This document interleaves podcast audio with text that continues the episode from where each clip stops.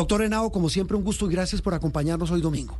Juan Roberto, un feliz domingo y un gusto estar contigo. Gracias por la invitación. Bueno, de esa foto, ¿qué me faltó? ¿Por dónde arrancamos? Porque renunciaron, no renunciaron. Yo creo que fue una semana, tal vez de las semanas más duras del gobierno, porque estuvimos con todo el juego de los, eh, todo el tema de los Juegos Panamericanos, lo cual genera un... Ah, nada, me, faltó casi nada. Sí, señor, me faltó eso. Y, eso pues también se da cuenta primero de un gobierno que no asume responsabilidades, un gobierno que además puede, puede tener responsabilidad el gobierno anterior, pero este gobierno llevaba 15 meses con el sartén en la mano y, y no hizo nada por salvar esos juegos y también un juego que se está dando Juan Roberto en el país que tal vez no hemos visto y es el gobierno, y hablaba hoy, y hablaba con un gobernador el día viernes, decía, el gobierno tiene clasificado a la gente si es amiga, si es independiente o si es oposición.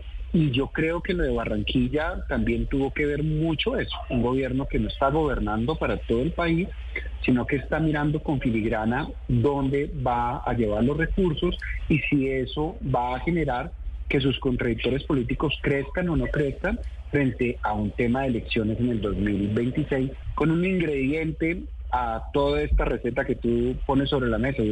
ya vemos un presidente en campaña, un presidente diciendo no podemos en cuatro años no hacer lo que no se han hecho en 200, tengamos un presidente que empezó una campaña. Mm.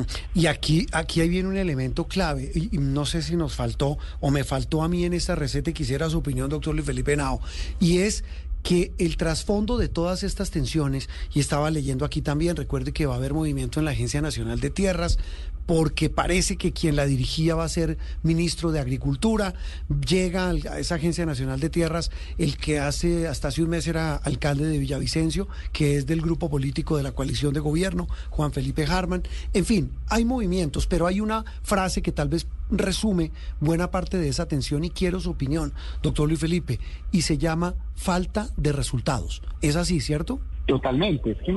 Yo creo que uno de los temas más graves del gobierno son los resultados. Un gobierno, un gobierno muy grandilocuente en, en sus ideas. Todos queremos, por ejemplo, un Chocó con mayor inversión social, un Chocó que tenga acueductos en cada uno de los municipios, que tenga las universidades, que tenga además una vía que la conecte con el país y el Chocó eh, esté de cara al país y no de espaldas al país.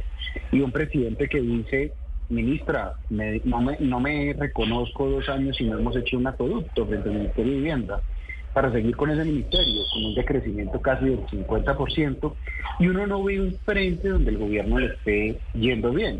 La, usted menciona con gran acierto lo que está pasando en tierras. Una ministra señalando que no se han titulado y no se han generado la compra de tierras suficiente y el futuro ministro, que es el director de tierras, diciendo que ha generado unos resultados que la gente no percibe en las regiones.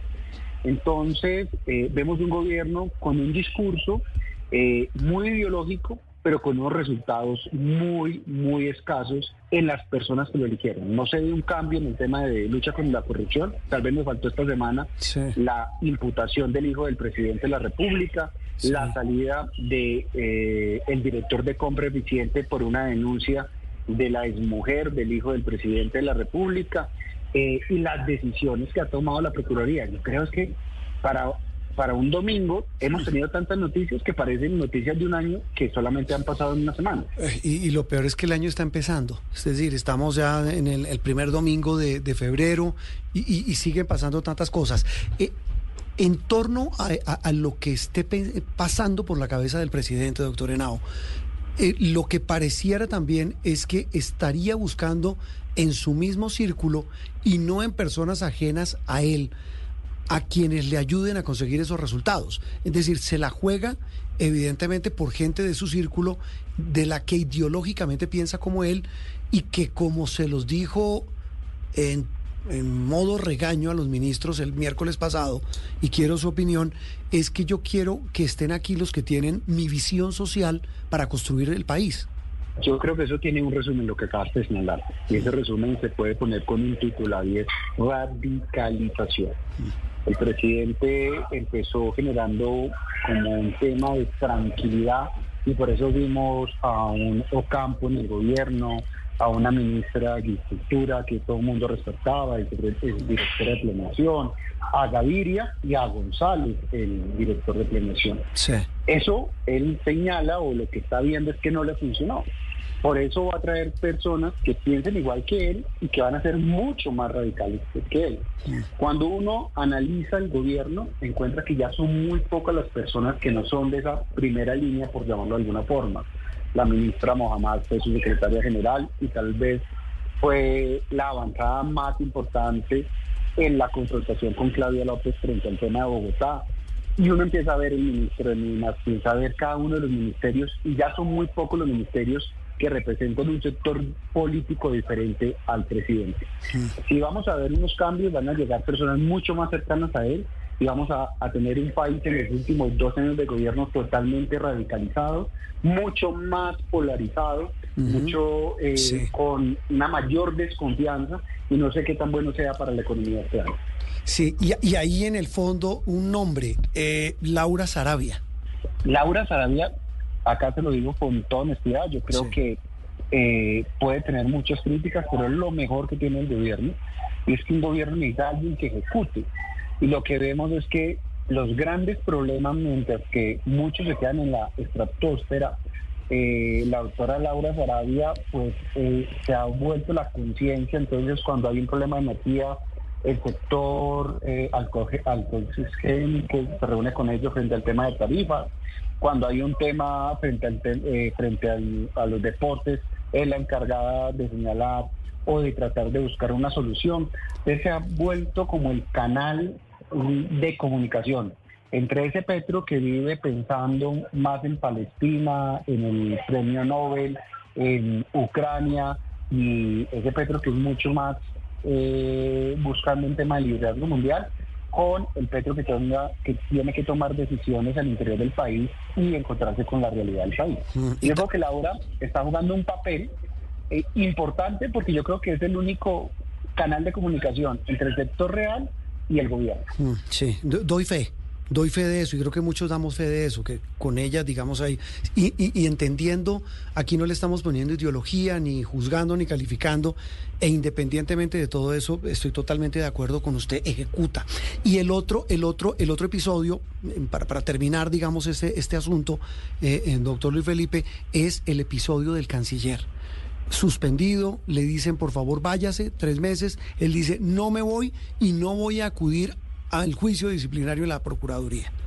Eso tiene una lectura. Primero, una lectura desde el nivel institucional y es desconocer, desconocer una, una entidad como la Procuraduría General de la, de la Nación, que no, es, no es creada en la Constitución del 91, es tal vez una de las instituciones que crea Simón Bolívar eh, al lado del Consejo de Estado, o sea, tiene toda una historia el tema de la Procuraduría. Dos, yo creo que el canciller tiene una obsesión y la obsesión es el, próximo martes hay algo muy importante en Colombia y es que viene el Consejo de Seguridad de Naciones Unidas.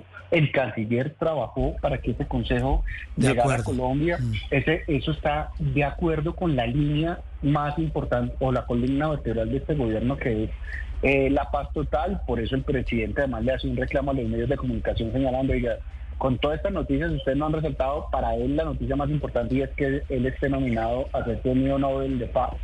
Entonces el canciller quería adueñarse eh, de ese proceso y por eso no ha querido ni el canciller ni el presidente de la República hacer eh, eh, cumplir con la orden de la Procuraduría. El trasfondo de eso es que estamos quebrantando la institucionalidad, es lo que nos está pasando en Venezuela que se desconocen las sentencias de, las cortes en un momento determinado, entonces por eso quieren sus propias cortes y eso sí empieza a generar un quebrantamiento en nuestra constitución política. Ese es el, ese es el resumen de una semana frenética, preocupante y llena de muchísimas preguntas. Como siempre, doctor Ena, un gusto y gracias por, por estar con nosotros hoy domingo en Sala de Prensa Blue. Juan Roberto, un feliz domingo y a ver fútbol ahorita más tarde. Ah, sí, a ver fútbol, leer columnas y ver fútbol. Luis Felipe Nava, hablando aquí de lo que ha pasado esta semana en Colombia en materia política.